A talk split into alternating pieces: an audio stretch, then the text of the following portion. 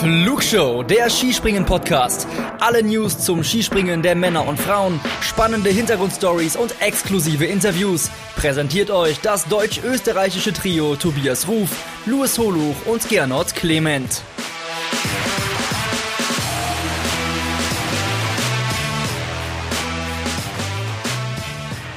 Servus, liebe Fans und Freunde der Flugshow. Wie ihr sicherlich mitbekommen habt, war ich in der letzten Folge terminlich verhindert, aber lass es mir nicht nehmen, mich nochmal zu Wort zu melden, und zwar vor meiner geliebten Vier-Schanzentournee. Es ist nicht nur meine geliebte Vier-Schanzentournee, sondern ein Mann liebt dieses Event ganz besonders. Und das ist Andy Goldberger. Mit dem Goldi spreche ich seit vielen Jahren immer kurz vor Weihnachten über die Vier-Schanzentournee.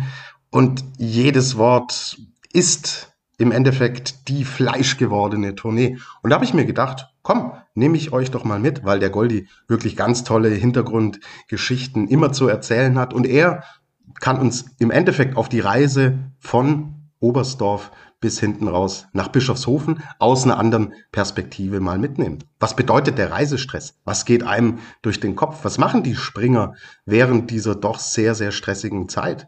Und wie fühlt es sich denn an, wenn man unten in Bischofshofen landet und die Tournee gewonnen hat? All das werdet ihr gleich hören. Und das ist mein Weihnachtsgeschenk an euch da draußen und auch an Luis und Gernot, die hiervon nichts wissen und denen ich genau wie euch auf diesem Wege danken möchte für diesen tollen Podcast und natürlich frohe Weihnachten wünschen will. Die Soundqualität es ist alles ein bisschen improvisiert, aber ich denke, der Goldi und ich sind gut zu verstehen. Und jetzt wünsche ich euch viel Spaß damit. Und wenn wir uns das nächste Mal hören, ist das erste Springen bei der Tournee schon beendet. Dann sind wir ein bisschen schlauer und schauen, wohin die Reise geht. Viel Spaß mit dieser Folge und diesmal schon vorne ab. Fliegt's, soweit's geht.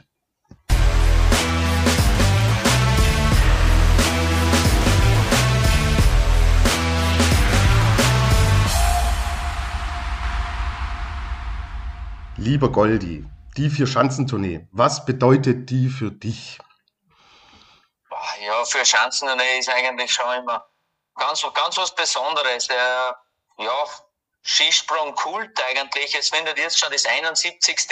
Mal statt, äh, viel länger, seit es eigentlich den Weltcup im Skispringen gibt. Also ist schon eine, eine Traditionsveranstaltung und natürlich als, als Österreicher sowieso immer ein, ein Muss, da irgendwie vor dem Fernseher oder live äh, dabei zu sein. Mhm. Nimm uns mal mit in deine aktive Zeit. Ab wann äh, in so einem Saisonverlauf denkt man an die Vierschanzentournee? das fängt schon im Frühjahr beim Training an. Das ist ganz logisch. Wenn du, wenn du mit dem Training oder was beginnst, dann magst ja du deinen Plan, deine Zielsetzungen. Wo sind deine Highlights des Winters? Und da steht natürlich, äh, ist für mich immer vier Chancen eine ganz, ganz, ganz weit umgestanden, weil es das wirklich erste äh, Saison-Highlight ist und, und das zieht sich natürlich durch äh, bis zum ersten Weltcup, weil im ersten Weltcup, du weißt ja genau, äh, da haben wir gewisse äh, Qualifikationsrichtlinien gehabt, damit du überhaupt bei der vier Chancen da nicht dabei bist. Du hast entweder mal äh, Top 5 oder Top 6 Platzierung haben müssen oder, oder, oder zweimal unter die 10 sein, dass du überhaupt mitfahren darfst zur gesamten vier Chancen. Also das spielt die ganze Vorbereitung eigentlich den ganzen Winter bis, bis zum 6. Jänner, wo sie vorbei ist, geistert eigentlich diese Chancen dann im Kopf herum. Mhm. Und so dieses unmittelbare Kribbeln. Ähm, es ist dann dieses Wochenende immer noch vor Weihnachten. Ähm, wie wie geht's denn da im, im Kopf zur Sache? Freut man sich dann erstmal auf Weihnachten? Kann man das überhaupt entspannt feiern oder ist da die Tournee auch immer mit dabei? Also für mich war da Weihnachten immer sehr wichtig, äh, dass ich da nach Hause gekommen bin, zur Familie, zu, zu meinen Freunden, weil mal, mal abschalten. Es waren immer nur zwei, drei Tage. Äh, am 24. am Heiligen Abend hat es immer noch mit unserem Heimtrainer eine Trainingseinheit gegeben. Sind wir Skispringen gegangen, entweder in Ruppolding oder in, in Ramsau am Dachstein, haben wir noch ein paar Sprünge gemacht, so quasi, und dann haben wir Weihnachten gefeiert. Äh, das hat man dann wirklich, das war so ein Ritual.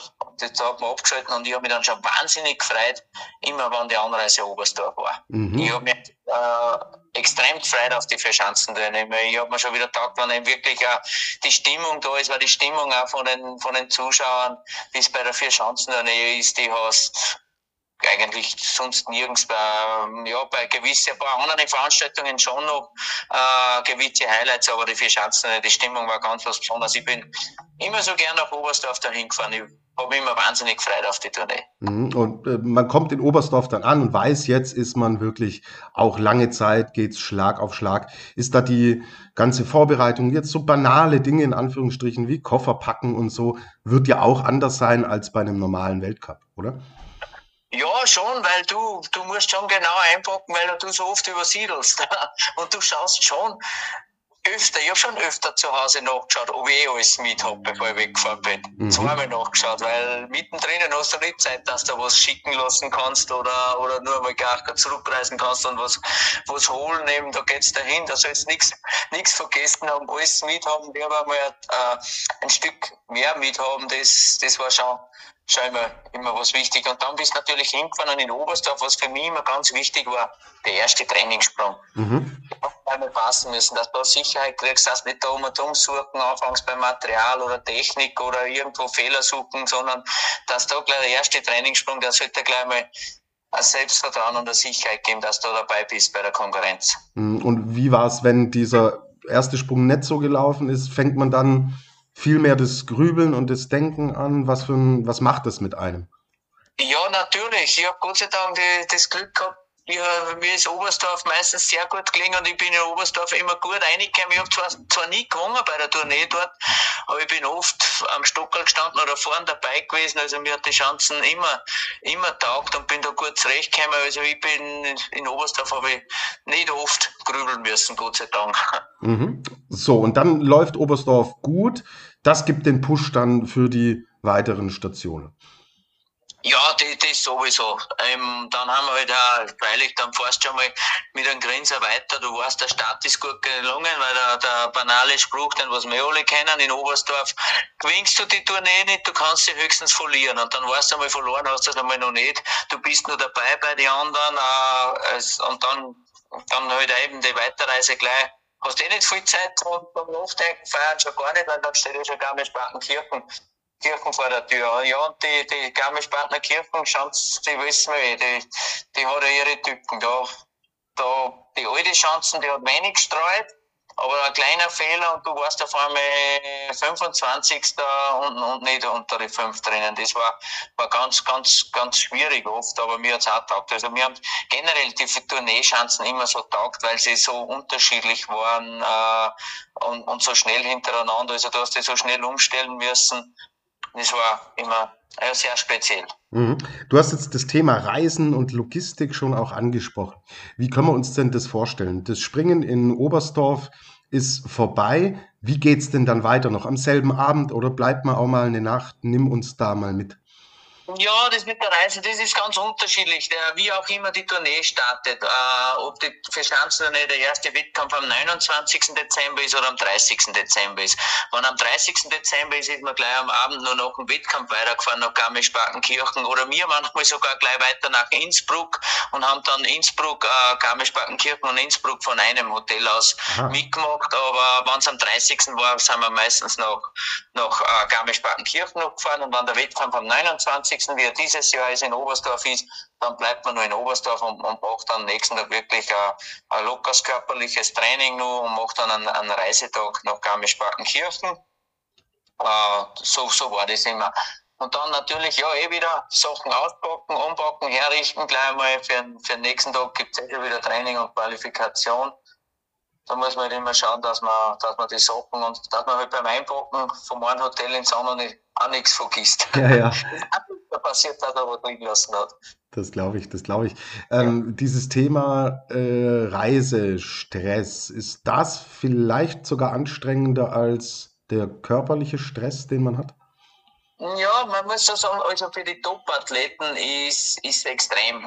Anstrengend, weil im Endeffekt sind auch die, die wo im, als Erster an die Chancen fast kommen und als Letzter gehen, weil die haben äh, wahrscheinlich die meisten Medienanfragen, die müssen zu Pressekonferenzen gehen und, und sollten vorher die ganzen Interviews auch machen und die Erfolgreichen sollten dann nachher noch natürlich bei der Pressekonferenz in den Medien Rede, Antwort stehen, bei den Fans auch sein und wahrscheinlich nur zur Doppelkontrolle auch gehen. Also die sind schon immer sehr lange an der Schanze und, und dann äh, natürlich spätere Abreise und früher wieder dort sein. Also die, da kommt schon einiges äh, auf denen zurück, das was man vorher oft oder von außen gar nicht so, so sieht. Man sagt, okay, die springen da zweimal runter, so schaut's aus, das ist eh schnell vorbei, aber das rundherum macht's eigentlich die Tournee so besonders so anstrengend, weil oft denkt man sich, okay, das, das halbe Jahr ist das gar nicht so interessant und auf einmal steht man da in diesen, in diesen acht Tagen da so im Fokus von allen und, und alles wird genau unter die Lupe genommen, wo man ist, was man macht, das macht es schon oft sehr, sehr anstrengend. Mhm. Ähm, wie hast du es denn damals gemacht? Also man kann ja im Endeffekt nicht die ganze Zeit auch auf Dauerspannung bleiben. Wie hast du dich denn damals, wie bist du runtergekommen? Wie hast du versucht, da auch ein bisschen Ruhe zu finden in dieser turbulenten Zeit? Ach, muss ich nachdenken, was haben wir da da? Ja, Handy spielen, so was hat es da noch nicht zum Team so über, da ist das erste bisschen gekommen. Ich kann mich nur erinnern, auf der Autoreise natürlich, wir haben schon dann dann am Abend haben wir oft ein bisschen Korken gespielt oder was, aber in meiner Zeit, da ist nämlich gerade der Noriaki Kasai und die Gameboy-Zeit waren da immer da. Wir haben da immer Gameboy gespielt oder sowas auch, aber natürlich auch nicht so viel, weil das strengt natürlich auch ein bisschen an. Aber man hat sich einfach versucht, ein Buch lesen, ablenken, Musik horchen. Wir sind da mit dem Mannschaftsbus gefahren und haben eigentlich da schon ein bisschen versucht, natürlich auch dann analysiert, wie ist der Wettkampf gelaufen, was kann man anders machen, was kann man besser machen. Man hat da miteinander gesprochen Wochen geredet. Äh, das war, das war schon, wichtig. Wir waren da mannschaftlich viel unterwegs und, und haben da geredet und haben sie dann halt am Abend nochmal analysiert und dann nochmal Quarken gespielt und haben sie auf den nächsten Tag wieder gefreut. Mhm. Frage, die sich immer viele stellen. Die sind dann an, äh, an Neujahr, 1. Äh, Januar, ist man, liegt man ganz entspannt auf der Couch, vielleicht noch ein bisschen angeschickert vom Abend davor. Wie feiert äh, ein Skispringer während einer Tournee Silvester oder feiert er überhaupt? Na, da wird ich nicht feiern in dem Sinn, dass man da Vollgas gibt, das gibt's absolut nicht. Das, die Zeiten sind schon lange vorbei, dass das nur ist. Äh, es ist schon immer, natürlich das Ende des Jahres ist schon was ganz Besonderes auch, dass man da einfach die ganze Mannschaft gemeinsam beim Oben sitzt, Essen sitzt, äh, ein gutes Abendessen genießt, so war es bei uns immer. Äh, manche sind dann, die was wollten, sind früher schlafen gegangen, haben sie Mitternacht oder den, den Jahreswechsel gar nicht mehr gegeben. Manche haben sich nur das Feuerwerk angeschaut und haben angestoßen und sind gleich nachher ins Bett gegangen. Also so war das immer, jeder individuell, aber, aber so gemeinsam als Abendessen und so quasi ein Jahresrückblick und ein Geschenk vom Trainer hat's hat's hat's immer gegeben. Mhm. Dann ist Garmisch äh, Halbzeit und es geht nach Österreich. Für euch Österreicher dann was Besonderes, dass man sagt, so, jetzt geht's in die Endphase der Tournee und jetzt sind wir zu Hause. Ja, absolut, absolut. Da muss ich sagen, das ist, äh, das kriege ich jetzt immer noch mit von unseren Athleten. Äh, wenn, wenn Garmisch-Partenkirchen geschafft ist, äh, dann, dann freuen sie sich wahnsinnig am, am Berg Giesel äh, und auf Bischofshofen, weil ja doch sehr viel auf diesen beiden Schanzen trainiert wird und die kennen es gut und da fühlen sie sich einfach wohl. Und, und Österreich hat ja nicht so viele Wettkämpfe im eigenen Land, da gibt's im Normalfall nur in Innsbruck und Bischofshofen diese zwei Wettkämpfe. Und diesen Winter Gott sei Dank ist noch cool das Skifliegen dabei. Ja. und wenn du nur zwei Wettkämpfe im Jahr hast, dann freust du natürlich schon wahnsinnig drauf. Und, und das, das merkt man schon, also wenn du da in dein geformtes, eigentlich viel Gefilde kommst und du weißt, wo du oft trainierst, die Chancen kennst, wahnsinnig gut und vor allem auch, äh, du bist dann meistens in dem Hotel, äh, wo du sonst im Trainingskurs immer bist, das gewohnte Umfeld. Deine Familie ist auch näher, das merkst, deine Freunde sind da, das, das macht schon was aus. Also Du merkst auch, es gibt ja dann nur mal vor allem, du wirst noch, noch am 1. Jänner am Abend merkst du schon, dass du ein bisschen müde wirst, noch nach dem zweiten Wettkampf.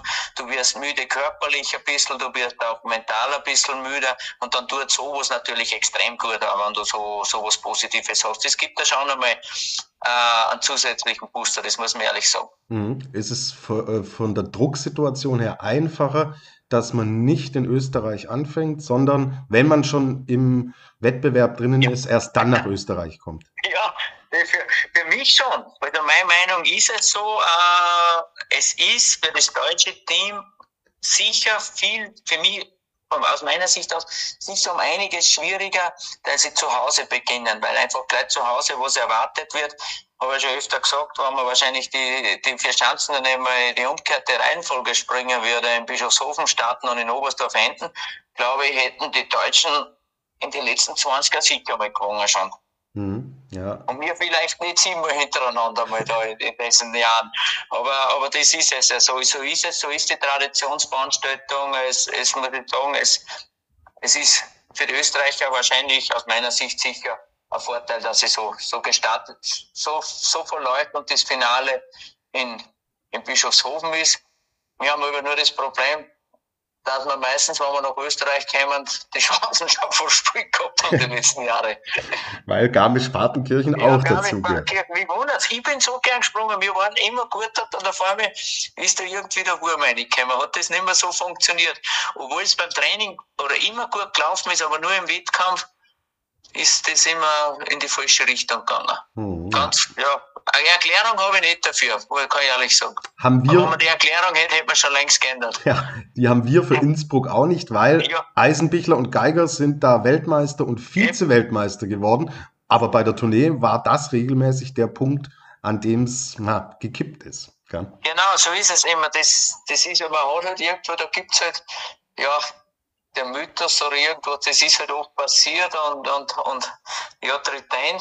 Aber, aber ich sage es genau nicht, warum, warum soll, soll, sollten die deutschen Athleten nicht am Bergisel auch gut springen, haben sie uns ja schon oft genug gesagt, aber in den letzten Jahren ist halt da genau einfach irgendein Tournee und es ist für mich immer Innsbruck der Bergisel äh, mit der föhnanfälligen Schanze in dem Stadion, das ist halt einfach immer eine Tournee-Vorentscheidung. Da, da ist da ist eigentlich äh, die richtige Vorentscheidung. Mhm, genau.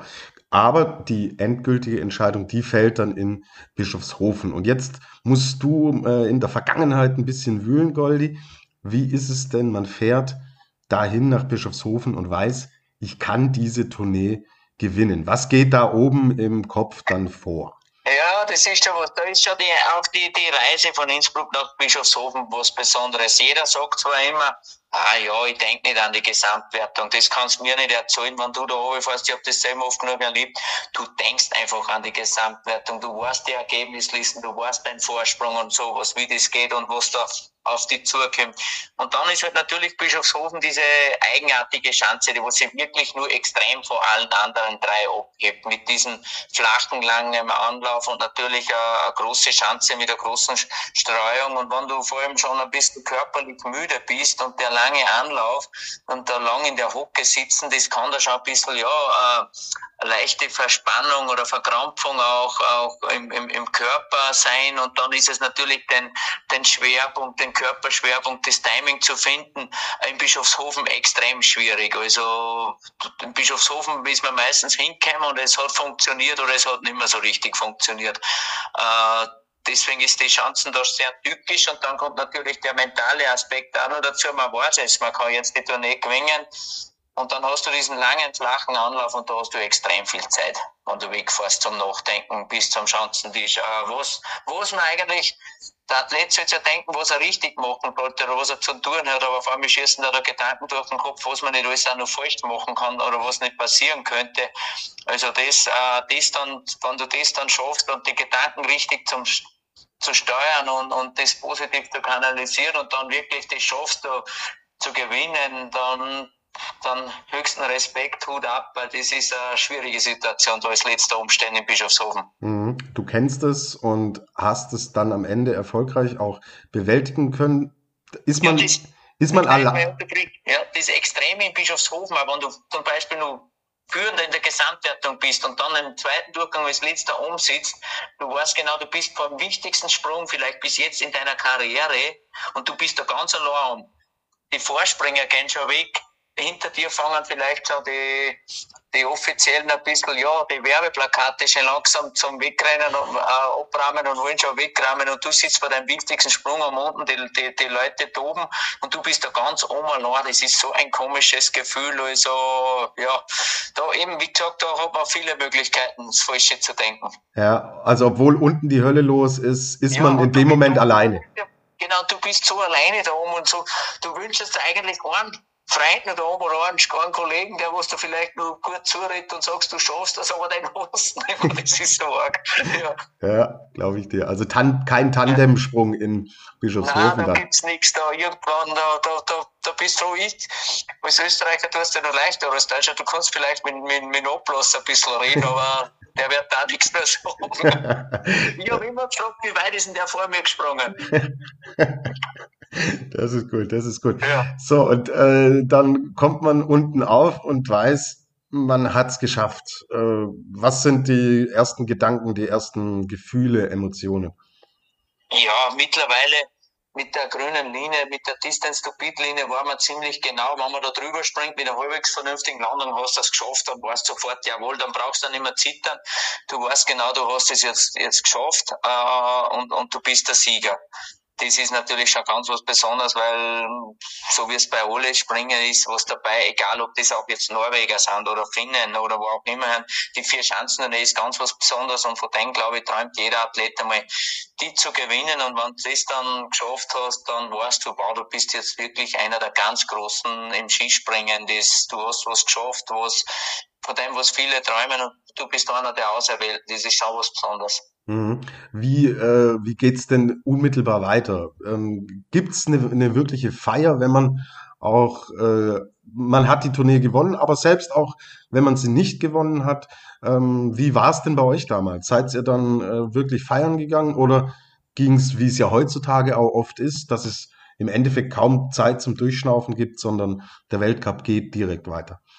Ja, ich habe Gott sei Dank auch noch das Glück gehabt, ich habe beide Sachen erlebt. Wir haben auch ab und zu schon Wettkämpfe gehabt, wo es dann sofort weitergegangen ist, dass wir sogar am Abend noch, noch weitergereist sind. Äh, äh, aber am schönsten war es dann immer, wenn wir wirklich auch nach der Siegerehrung, nach der Pressekonferenz und das wirklich dann, dann gemeinsam mit der Mannschaft oder auch mit den anderen Mannschaften, was gegeben hat, einfach wirklich äh, dann feiern gegangen ist, einfach in, in, in ein Lokal, da man sich dann einen Treffpunkt aus gemacht haben und gesagt, so, heute am Abend, morgen ist eh frei, morgen ist nur Heimreise oder Weiterreise, dann wird einmal das erste Saisonhighlight ist vorbei, dann wird einmal einfach gefeiert gemeinsam. Mhm. Das, das war schon auch oft so und auf das hat man sich aber immer gefreut, dann, dass man dann die, nach der Vierschanzenrennen wird gemeinsam äh, gefeiert. Das war immer also schon cool, wenn, man, wenn sie da wirklich alle, alle Nationen, alle Athleten dann, dann getroffen haben und gemeinsam einmal so quasi,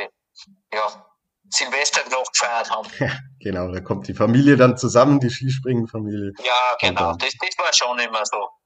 Ja, und dann wird entsprechend gefeiert. Äh, wie verändert sich denn die, wenn man die Tournee gewonnen hat, hm, das ganze Thema äh, Aufmerksamkeit? Ist es wirklich, ähm, wie ich es mir vorstelle, dieser riesige ähm, äh, Effekt auch auf die Karriere, dass mehr Anfragen kommen, Sponsoren, Medien und so weiter. Wie war es denn bei dir damals? Absolut, das ist es ja so, weil zu meiner Zeit war es ja das, das für Chancen das war das, das, das noch nach den Großveranstaltungen wirklich das Medienhighlight im Skispringen. Das hat im Endeffekt ja äh, fast jeder gesehen. Und, und wenn du da die Tournee oder ein Tournee springen gewinnst, dann warst du schon in Österreich, äh, war da extremer Hype und, und, und da hast du schon extrem was erreicht. Und da hat sich schon eigentlich extrem viel verändert. Das ganze Interesse in der Öffentlichkeit von, von, von Skisprungfans, von, von Medien, von Sponsoren. Es war,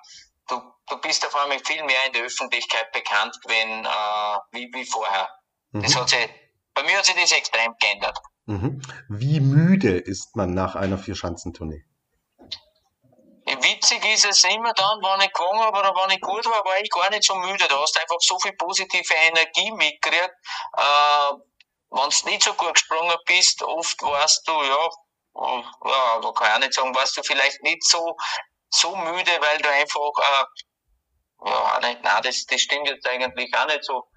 Aber, aber, aber wenn du nicht gut gesprungen bist, dann warst du oft einfach müde, weil, weil du einfach so viel kämpfen müssen hast. Weißt du, immer so viel nebenbei. Du versuchst immer permanent besser zu werden, die Lücke zu schließen. Du, du denkst in der Nacht auch noch über Skispringen nach, wie kann ich mich verbessern. Äh, das, und das, wenn du in Form bist und wenn du gut drauf bist, hat man eigentlich das oft auch, ich hab, bis auf meistens die Nacht vor Bischofshofen habe ich sonst immer relativ entspannt geschlafen, weil ich mich gut gefühlt habe.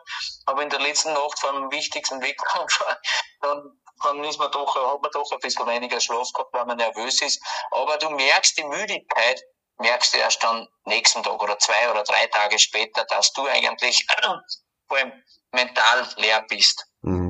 Also. Und das merkt man erst. Vor allem, ich habe es immer gemerkt, am nächsten Wettkampfwochenende, wenn wir dann wohin gefahren haben, die Anspannung fällt dann einmal ab, wenn du, wenn du zu Hause bist und, und dann beim nächsten Wettkampf dich wieder auf die, auf den, auf die Spannung zu bringen, auf das, äh, Wettkampfspannung zu bringen, die was du brauchst, auf die Wettkampfnervosität, Nervosität, ist mir dann extrem schwer gefallen. Also man kennt es ja aus dem Berufsleben, man hat stressige Phasen, arbeitet auf seinen Urlaub hin, dann hat man genau. Urlaub und was passiert, man wird krank. Genau, das war oft so, dass man sagt, auch während der Tournee oder nach der Tournee, dass viele Athleten einfach äh, krank sein. Selben will, will man es gar nicht wahrhaben, aber der Körper zeigt da doch irgendwann einmal die Grenzen auf und sagt, jetzt ist einmal eine Pause angesagt und, und dann macht der Körper eigentlich, ja, ist eh faszinierend, wie der Körper das eigentlich selber steuern täte, wenn man lässt, ob man, ob man noch fit ist oder nicht. Absolut. Super, Goldi. Dann vielen, vielen Dank, dass du uns da hinter die Kulissen auch mitgenommen hast. Ich kann dich aber natürlich hier für unsere Hörerinnen und Hörer nicht ohne eine kurze sportliche Einschätzung zurücklassen. Wer gewinnt denn die Vier-Schanzentournee? Wer, wer sie gewinnt, das ist heuer wieder mal extrem spannend wie immer. Natürlich, wir haben da, für mich gibt äh, sechs, sieben extreme Favoriten. Angefangen Kubacki, Lanischek, Kraft, Graner, Schüer, Geiger, vor allem und auch Marius Lindwig äh, sind für mich die großen Favoriten. Aber ich habe irgendwie das Gefühl, dass man jetzt auf Nummer eins tippen müsste oder sollte, natürlich wünschen da jemand Stefan Graf, das ist ja logisch, aber ich glaube, halber Egner Granerüt wird uns heuer eine gute Tournee zeigen. Mhm. Er hat sich ja jetzt im Vergleich zum letzten Jahr extrem gesteigert. Äh, ist das typisch Skispringen? Kleinigkeiten ändern, aber die zeigen ganz große Wirkung. Ja, vor allem, er hat einen anderen ein anderes Material. Und auch vom Sprungstil äh, springt er für mich äh, viel aggressiver von der Richtung vorn aus über die, die Geschwindigkeit, nicht mehr so eine hohe Flugkurve, wo er noch ein bisschen schlampig ist von der Balance auf die Rechtslastigkeit. Und, und, und er ist trotzdem so extrem gut dabei.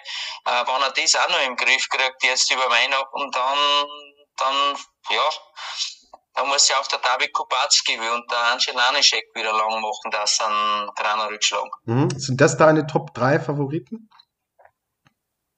Ja, ich nehme mal ein bisschen, ja, ja, schon eigentlich. Ja, die, die drei, aber ich, wie gesagt, äh, insgeheim, ich, ich, ich hoffe doch Stefan Kraft und lass man Piotr Schür auch nicht außer Acht, weil der hat heuer bei alle Wettkämpfen ist der unter den besten Acht gewesen und, und ja, der könnte auch noch mal und ist in der Gesamtwertung auch schon mal am Stockerl gestanden. Aber ja, es wird extrem spannend. Ich, ich, du kannst jetzt nicht auf einem festlegen und ich glaube, wenn der Karl Geiger wirklich in Oberstdorf gut reinkommt, wird der auch super Tournee springen. Manuel Fettner hat auch seine Saison schon lange nicht mehr. Er hat noch keinen Einzelsieg äh, im, im Weltcup. Ja, vielleicht gelingt ihm die Überraschung. Also es wird, wird extrem spannend wieder, da bin ich überzeugt. Aber auch Angel Landenbecker verblüfft, verblüfft mich bis jetzt, wie konstant der ist und vor allem, was der kann, ist extrem weite Sprünge setzen und das mit einem sauberen Telemark. Also, und das brauchst du, wenn du die Tournee gewinnen willst, dann musst du weit springen und, und auch gute Haltungsnoten kriegen. Absolut. Also, wenn es noch Erwerbung gebraucht hat, die es glaube ich eh nicht braucht für die Vier-Schanzentournee, Andi, du hast sie gerade geliefert. Vielen, vielen Dank für den Blick hinter die Kulissen und auch die sportliche Einschätzung. Ja, bitte gerne. Auf jeden Fall, ich freue mich schon. Weißt du, was das Wichtigste ist? Zuschauer sind wieder in den Stadion. Heuer geht wieder, geht wieder wirklich die Post ab. Unbedingt, da freuen wir uns drauf. Danke dir, Goldi. Genau, ja. Super, bitte, gern.